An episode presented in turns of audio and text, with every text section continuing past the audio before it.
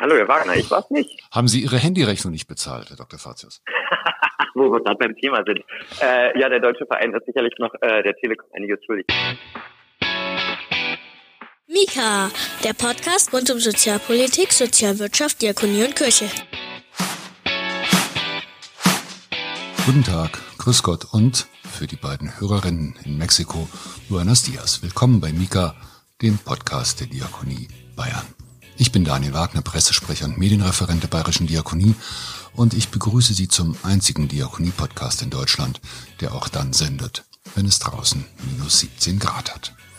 Wir produzieren diese Sendung am Donnerstag, den 11. Februar 2021 und nach den komplexen Debatten um den assistierten Suizid in den letzten beiden Folgen, Debatten, die immer noch weitergehen und es ist auch gut so, wenden wir uns heute einem Thema zu, von dem viele Experten schon lange sagen, dass es auf die Sozialpolitik und auf die Gesellschaft zukommen wird, obwohl es streng genommen natürlich gar kein neues Thema ist.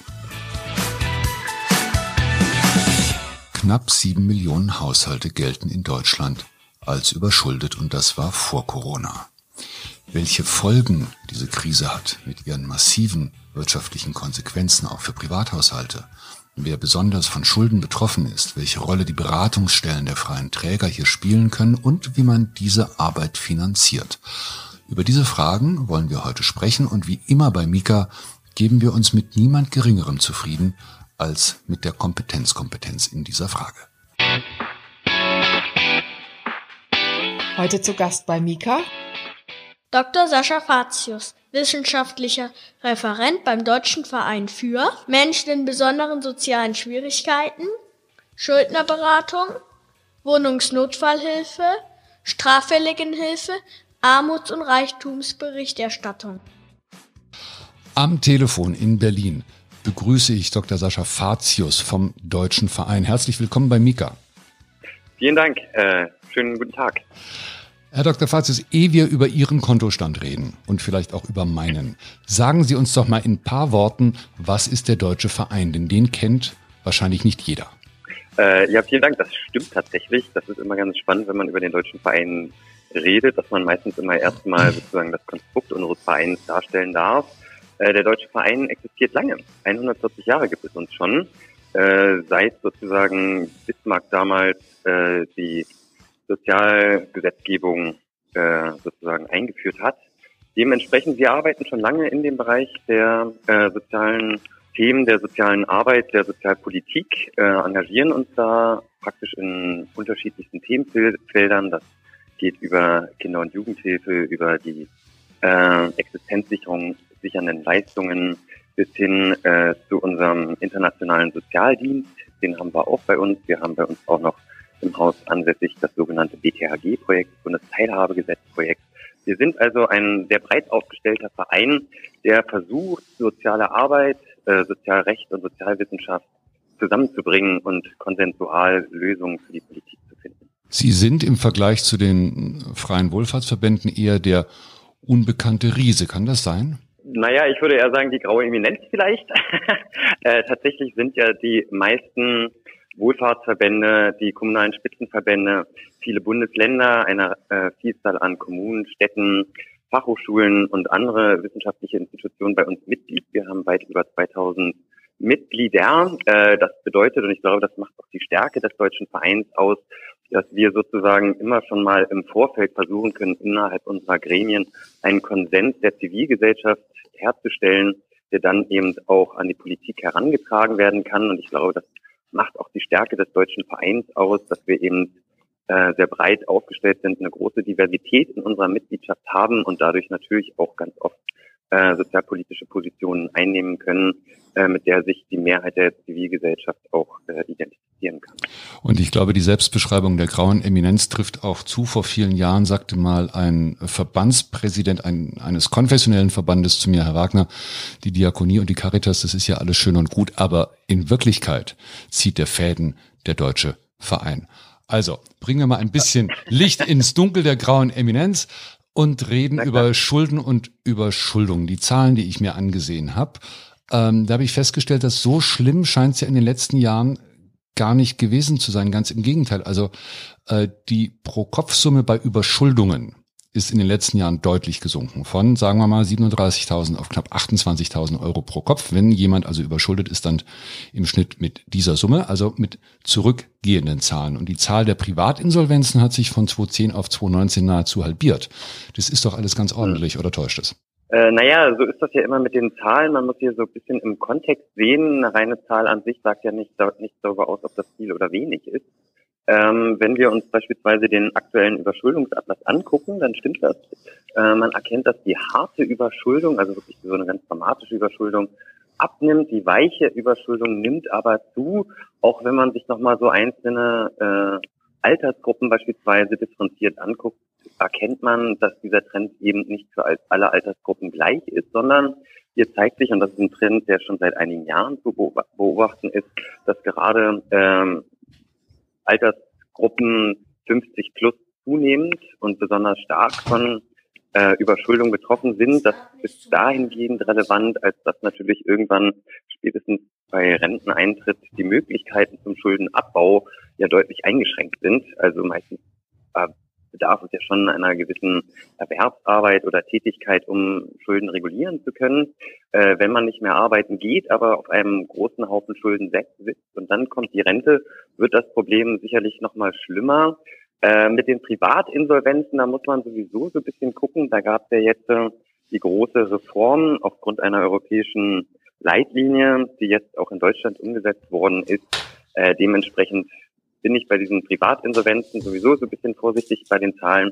Dann müssen wir jetzt mal gucken, wie sich die Zahlen Corona-bedingt und dann auch durch die Reform bedingt nochmal anpassen werden.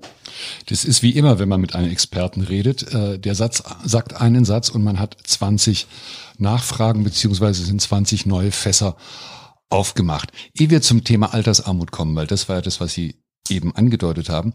Ähm, wir haben in Deutschland 6,85 Millionen überschuldete Haushalte, aber diese Zahl sinkt auch leicht seit 2018. Ich muss nochmal nachfragen. Ist es nicht ganz so schlimm oder sagen wir es mal so, gibt es einen Trend zum Besseren? Äh, Im Großen und Ganzen kann man natürlich schon sagen, dass äh, wenn die Zahlen rückläufig sind, irgendwas gut funktionieren muss. Äh, woran das jetzt im Detail liegt, da, da diese Frage würde ich lieber äh, Sozialwissenschaftlerinnen und Sozialwissenschaftler stellen wollen, die sich äh, intensiver mit der Thematik auseinandersetzen. Man kann natürlich davon ausgehen, dass bestimmte Reformen der letzten Jahre, äh, Arbeitsmarkt, Steuerreformen und so weiter natürlich anschlagen und dort auch zu einer gewissen Entspannung sorgen, zu einer gewissen Entspannung sorgen. Gerade der Arbeitsmarkt oder die guten Zahlen des Arbeitsmarktes in den letzten Jahren waren sicherlich ein maßgeblicher Punkt, an dem man festmachen kann, dass die Überschuldung rückläufig ist, weil einfach mehr Leute in Arbeit sich befunden haben. Deswegen, ich vermute, dass äh, die, der Trend dahingehend zurückzuführen ist, dass es eben bestimmte Reformen der letzten Jahre jetzt Wirkung zeigen. Ob sich da jetzt aber wirklich die große Trendwende von ablesen lässt, wage ich immer zu bezweifeln. Zumal uns Corona und äh, die Folgen der Pandemie ja noch ins Haus stehen. Ähm, genau. Etwa zehn Prozent der Betroffenen haben im Jahr 2019 die Schuldnerberatung in Deutschland in Anspruch genommen. Etwa 580.000 weist die Statistik aus. Das sind äh, nicht mal zehn Prozent der überschuldeten Haushalte. Wie kommt es eigentlich, dass so wenig Leute zur Schuldnerberatung gehen? Äh, das ist natürlich eine spannende Frage. Je nachdem, wen man da fragt, kriegt man auch entsprechend unterschiedliche Antworten. Äh, zum einen gibt es sicherlich, diese zehn Prozent sind bekannt, das ist auch der Fachwelt bekannt. Äh, die Verbände der Schuldnerberatungsstellen sind da auch sehr hinterher, diese Zahl zu erhöhen und geben sich sehr viel Mühe.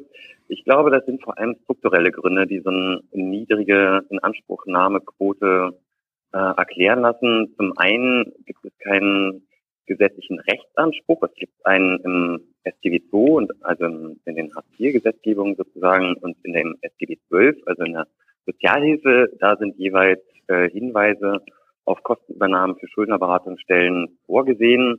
Äh, das ist aber nach Ansicht der Schuldnerberatungsstellen nicht ausreichend. Äh, da gibt es schon seit vielen Jahren die Forderung, dass man sozusagen Schuldnerberatungsstellen generell oder die Schuldnerberatung kostenlos äh, und allen Menschen zur Verfügung stellt. Also die Barrieren sind da so ein Stück weit gegeben. Wer finanziert das eigentlich?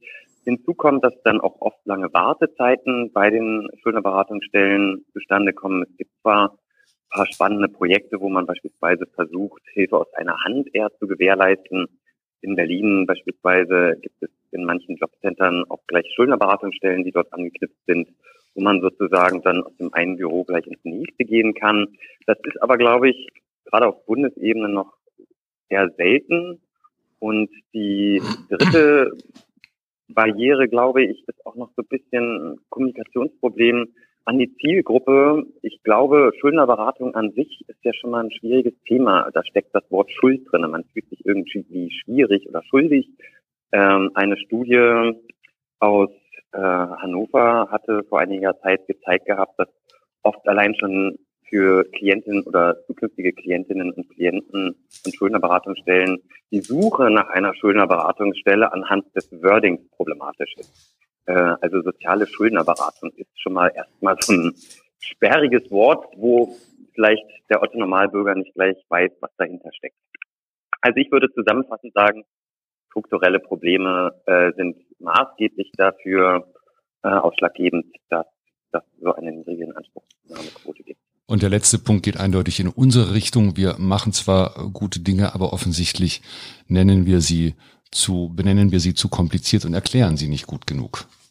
Wäre eine meiner Vermutungen, zumindest habe ich das aus den Studien äh, des Professor Dr. Schwarzes rausgehört gehabt. Der hatte sich mit dieser Frage auseinandergesetzt und hatte auch so ein bisschen dann in, in so einer Evaluation mal gefragt, was ist denn eigentlich, was verstehen denn Nutzerinnen und Nutzer unter Schuldnerberatung? Und da gab es dann eben schon ganz unterschiedliche Antworten. Und das würde mich persönlich dazu eben hinleiten lassen, zu sagen, okay, man muss natürlich auch nochmal gucken, dass man da an die Zielgruppe, äh, ob man da die richtigen Ansprachen immer findet. Muss man gucken. Gut, eines der Learnings für die Diakonie in Bayern. Keep it simple, stupid. Reden wir einmal über die Ursachen. Äh, das klassische Bild äh, ist ja oftmals der Konsument, der sitzt äh, irgendwie vor dem Fernseher und guckt sich die Werbung an und da gibt es die schnellen Kredite und dann schließt er irgendwelche Verträge ab, die er am Ende nicht bedienen kann. Das könnten, keine Ahnung, ein Fernseher sein, Handys, Autos, also mit anderen Worten der ungezügelte Konsum. Stimmt das? Nee, das ist natürlich eine sehr einfache äh, Kausalität, die da produziert wird. Die äh, Erkenntnisse und die Expertisen der Schuldenberatungsstellen sagen ganz klar aus, auch die entsprechenden Studien, die dahinter stecken, dass oft äh, kritische Lebensereignisse äh, der den Zustand der Überschuldung tatsächlich erst problematisch machen lassen und hier natürlich immer zuallererst der ein möglicher Arbeitsplatzverlust. Also äh, ich glaube, das größte Problem besteht gar nicht so sehr in einem, sagen Sie mal, äh, falschen Konsumverhalten, sondern ich glaube eher daran, dass Leben das ist, was passiert, während man andere Pläne macht und äh, das dann im Zweifel dazu führt, dass wenn eine Lebenskrise eintritt, sagen wir Jobverlust, äh, Trennung, äh, Krankheit etc., dass dann eben eine ganz neue Lebenslage eintritt, die gegebenenfalls eben nicht mehr Konkurrent ist zu äh, den finanziellen Belastungen, die man zu einem früheren Zeitpunkt in seinem Leben eingegangen ist. Einige Schuldenrisiken haben Sie jetzt genannt. Krankheit, Arbeitslosigkeit, Änderung der Lebensplanung. In einem Drittel aller überschuldeten Haushalte leben Kinder. Sind Kinder ein Schuldenrisiko? Äh, das wäre ja furchtbar, wenn dem so wäre. Äh, nein, ich glaube nicht. Ich glaube eher, dass äh, dort, gerade wenn man Einkommen schwache Haushalte betrachtet, die Kinder haben, ja oft eher die Sozialgesetzgebung dort problematisch ist. Also es, der Deutsche Verein hat vor einiger Zeit mal versucht, sich so ein bisschen die monetären Leistungen für Kinder anzuschauen und hat festgestellt, es gibt eine Vielzahl an unterschiedlichen Leistungen, die teilweise sich auch gegenseitig bedingen. Teilweise kriegt man für bestimmte Zuschläge wieder Abrechnungen bei anderen Leistungen der ähm, Sozialleistungen. Und ich glaube, das Problem ist dahingehend gar nicht, dass man Kinder hat, sondern ich glaube eher, dass äh, in einigen Bereichen sozusagen die Sozialgesetzgebung noch cleverer äh, die einzelnen Zahnräder zusammenbringen muss. Nicht umsonst gibt es ja auch diese ganzen Diskussionen um die sogenannte Kindergrundsicherung und so weiter. Und dazu kommt, dass gerade in diesem Bereich die Erklärungsnot offensichtlich noch größer ist. Es gibt ja auch Untersuchungen, die besagen, dass nur ein Bruchteil aller äh, Bezugsberechtigten überhaupt alles in Anspruch nehmen, weil sie es entweder nicht wissen oder nicht verstehen, wie man da rankommt. Auch das ein Erklärungsproblem der Politik ganz offensichtlich. Genau, wie gesagt, das ist ja diese berühmte Nicht-in-Anspruchnahme-Quote. Das Wort ist schon fürchterlich, aber äh, da steckt ein spannendes Konzept hinter. Wenn man sich das beispielsweise mal zum Thema Altersarmut anguckt, ich hatte ja gesagt die äh, Gruppe der älteren Generationen ist äh, in den letzten Jahren im Schuldneratlas besonders aufgefallen.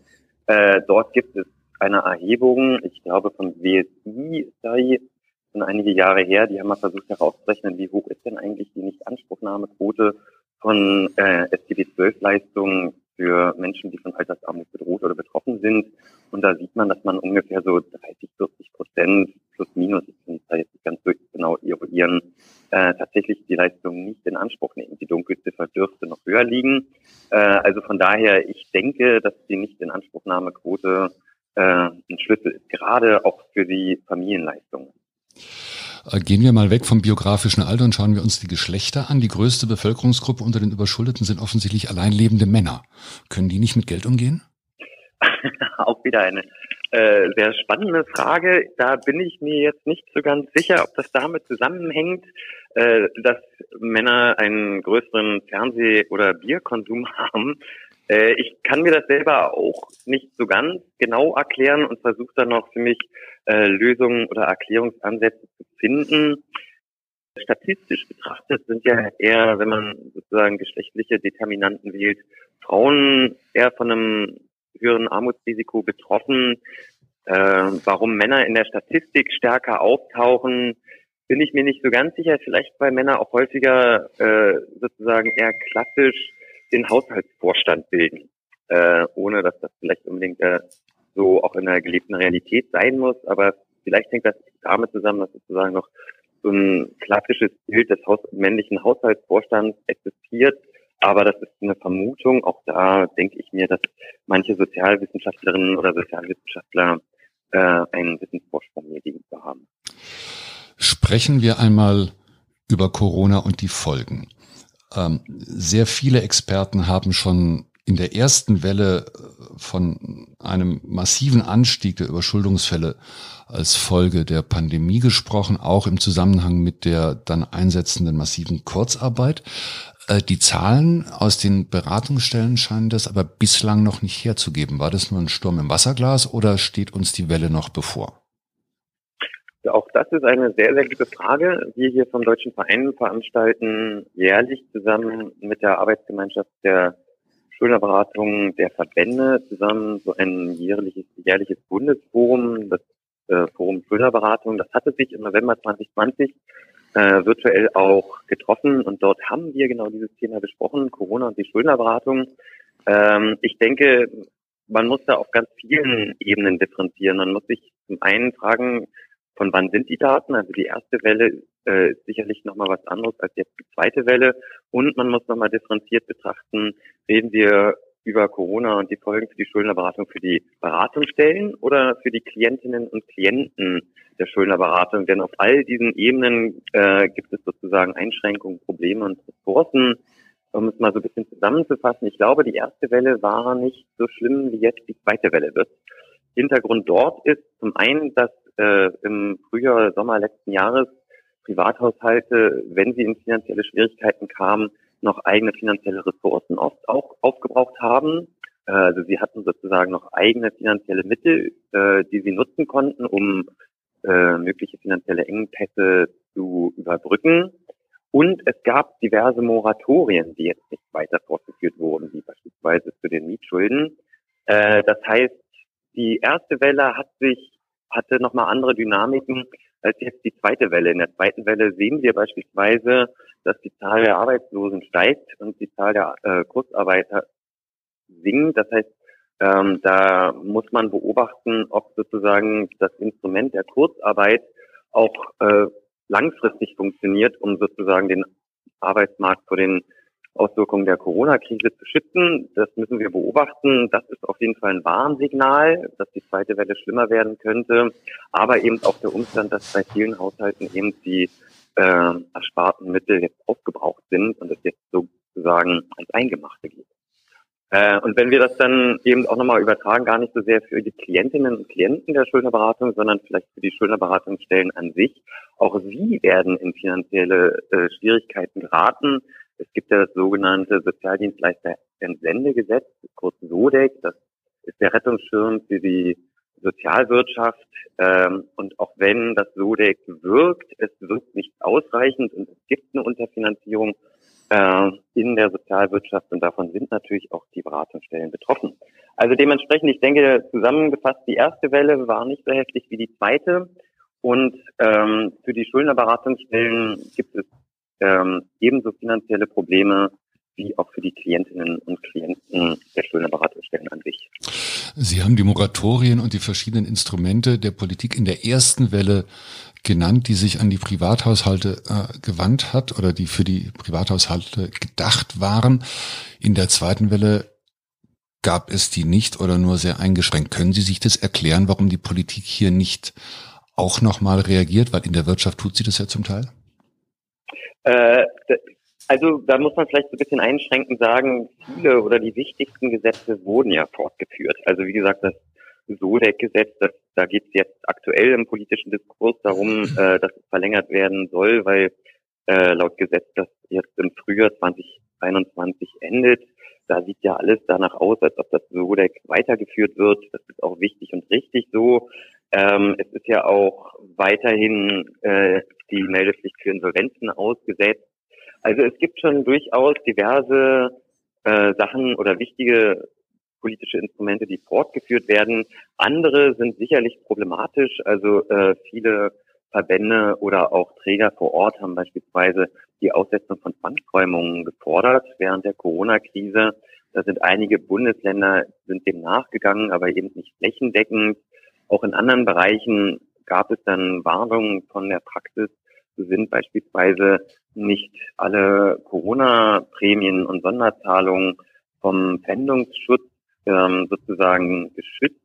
Man kann diese Zahlungen retten, aber ähm, das war beispielsweise eher ein Problem der ersten Welle, dass die Corona-Prämien, die oder die Sonderzahlungen, die äh, bei Menschen eingegangen sind auf Sendungsschutzkonten, dass die teilweise gefändet wurden. Da ist der Gesetzgeber jetzt rangegangen, indem er äh, zumindest was Leistungen aus dem STD-Bereich vorsieht, äh, angepasst hat und dort eben einen gewissen Sendungsschutz eingereicht hat. Also es, der Gesetzgeber macht auch Fortschritte. Es ist nicht nur, dass er bestimmte Instrumente jetzt nicht fortgeführt hat, sondern bestimmte andere Instrumente hat er verschärft und vielleicht auch nochmal ein bisschen äh, präzisiert. Aber im Großen und Ganzen, glaube ich, wird man da auch noch langfristig nachsteuern müssen. Die Friedrich-Ebert-Stiftung hat ein Papier vorgelegt äh, zum Thema Schuldnerberatung und Corona. Darin fordert sie, das ist möglicherweise eine Binse, die Stärkung der Schuldnerberatung in freier Trägerschaft. Äh, wie stellt sich das aus Sicht des deutschen Vereins dar?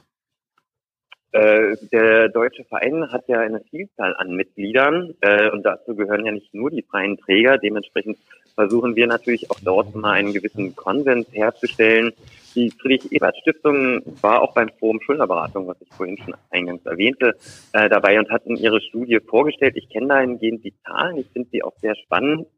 Ähm, die Kritik sozusagen an nicht freien Schuldnerberatungsstellen ist ja oft die, dass ähm, private Schuldnerberatungsstellen kostenpflichtig sind und äh, für Schuldnerberatungsstellen der freien Trägerschaft ist das natürlich ein logisches Problem an sich, wenn ein Mensch schon überschuldet ist, nochmal mehr Schulden zu machen, um sozusagen aus der Überschuldung rauszukommen.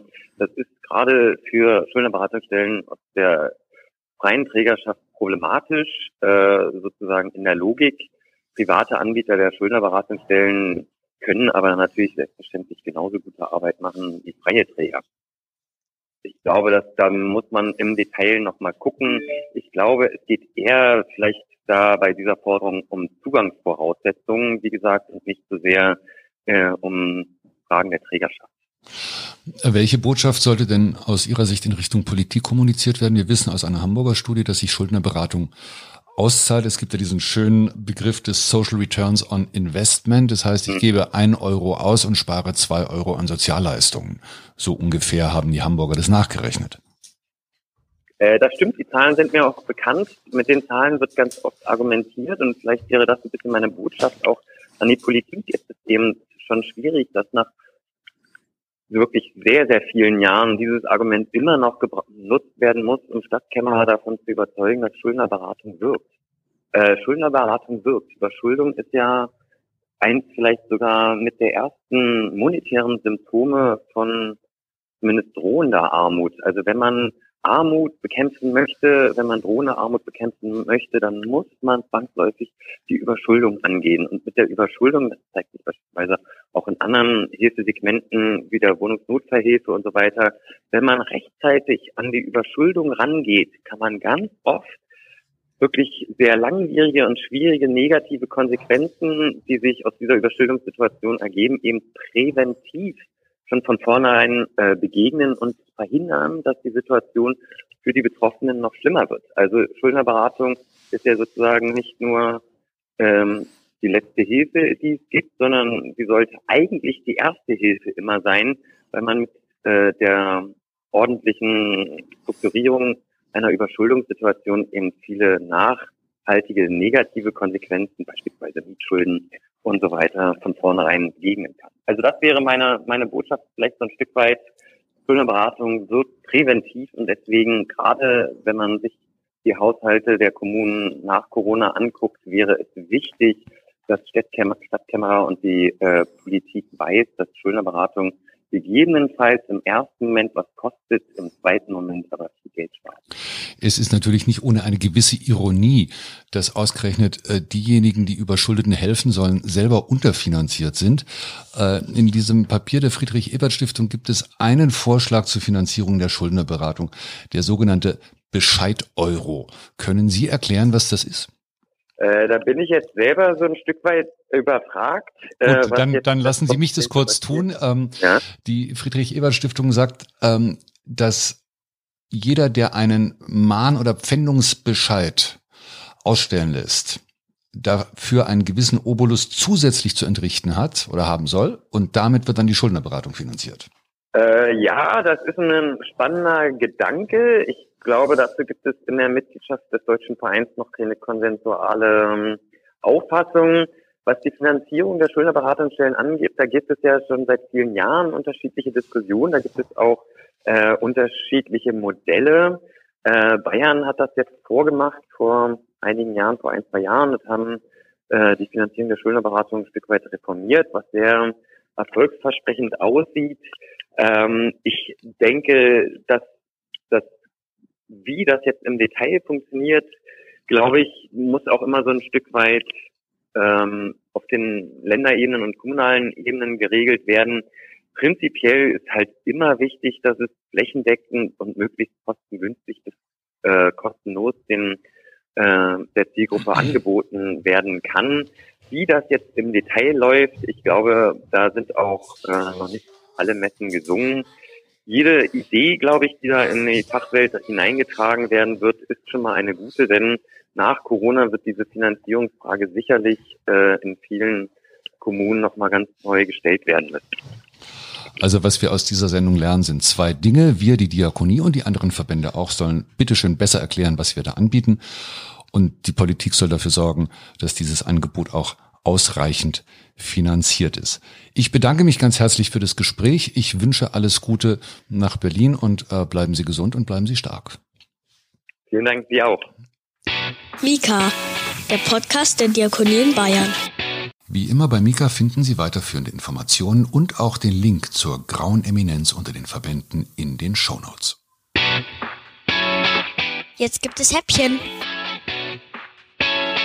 Zwei Kleinigkeiten haben wir heute noch für Sie, wenn Sie fotografieren können oder jemanden kennen, der jemanden kennt, der jemanden kennt. Unter dem Motto Gesichter der Nächstenliebe findet erneut der Martin Lagua Fotowettbewerb statt, der sich sowohl an Profis als auch an NachwuchsfotografInnen wendet. Ausgeschrieben wird er vom Evangelischen Presseverband Bayern und alle Informationen dazu finden Sie in diesem Internet. Die Links stehen in den Shownotes. Nun ist Mika der einzige Diakonie-Podcast, der behauptet, der einzige Diakonie-Podcast in Deutschland zu sein, aber das stimmt so natürlich nicht. Seit kurzem gibt es unter dem Titel Eine Stimme für die Pflege, ein Projekt von Studierenden der Universität Bayreuth und in der ersten Folge diskutieren vier Pflegekräfte über Wertschätzung, die Corona-Krise und über notwendige Veränderungen in der Pflege. Wir von Mika wünschen dem Projekt viel Erfolg und empfehlen ein Reinhören. Den Link gibt es ebenfalls in den Shownotes. Das war es für heute von Mika. Beteiligt an der Sendung war wie immer Ariel Döhler, der uns den Studiogast vorgestellt hat. Ich bin Daniel Wagner, Pressesprecher der Diakonie Bayern. Ich freue mich über Abonnenten, Kommentare, Likes und Shares. Feedback wie immer gerne unter podcast.diakonie-bayern.de. Bis zum nächsten Mal. Bleiben Sie gesund, bleiben Sie stark, retten Sie die Welt. Mika ist eine Produktion des Diakonischen Werkes Bayern.